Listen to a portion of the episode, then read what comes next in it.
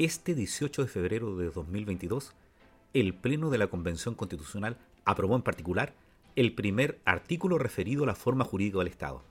Chile dejaría de ser un Estado unitario para transformarse en un Estado regional, plurinacional e intercultural.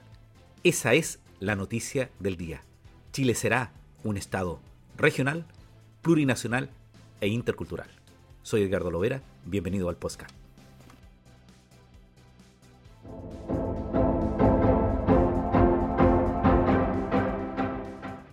Hola, soy Edgardo Lovera y vamos a analizar esta trascendente decisión que ha tomado la Convención Constitucional de modificar la estructura del Estado unitario en la Constitución a un Estado plurinacional, intercultural y regional.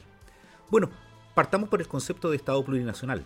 Según José Rivera, esto es un modelo de Estado que se organiza política, social y jurídicamente sobre las bases de la unión de varias naciones y pueblos indígenas originarios bajo una misma constitución y un mismo gobierno estatal. ¿Pero qué reconoce? Reconoce esas naciones su territorio propio, su régimen económico, un idioma, un sistema jurídico y el derecho de autogobernarse con competencias administrativas, económicas y culturales. Pero tengamos a la vista que esta es una de las tantas definiciones que existen sobre Estado plurinacional. ¿Pero cómo surge? Bueno, esto no surge de la academia. Lo que pasa es que hay países que efectivamente constatan de que dentro de sus territorios existen distintos pueblos, naciones o grupos culturales que tienen derecho a expresarse. Por ejemplo, recordemos que hay muchos países donde existe más de un idioma oficial porque se reconoce que existen distintas lenguas.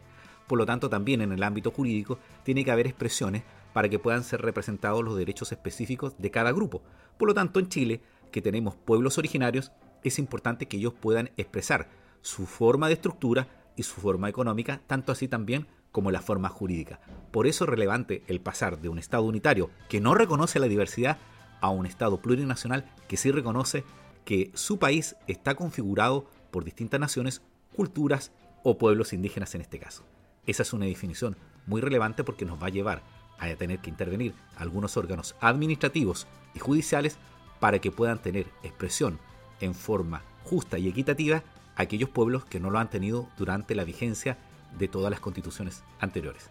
Por eso, esa es la noticia del día, que Chile ha dejado, o por lo menos pretende dejar de ser, un Estado unitario para transformarse en un Estado regional, plurinacional e intercultural. Soy Edgardo Lovera, muchas gracias por escuchar el podcast.